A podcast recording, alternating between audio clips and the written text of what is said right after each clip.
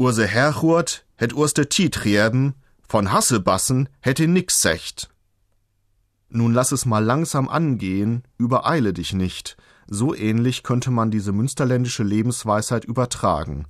Unser Herrgott hat uns die Zeit gegeben, von Hassebassen, von überstürztem Handeln, von Rennen und sich abhetzen, von all dem, was uns heute in Stress versetzt, davon hat er nichts gesagt.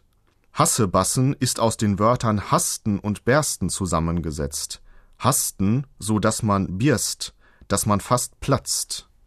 Doch das ist nicht die richtige Art, wie man eine Arbeit in ordentlicher Weise verrichtet.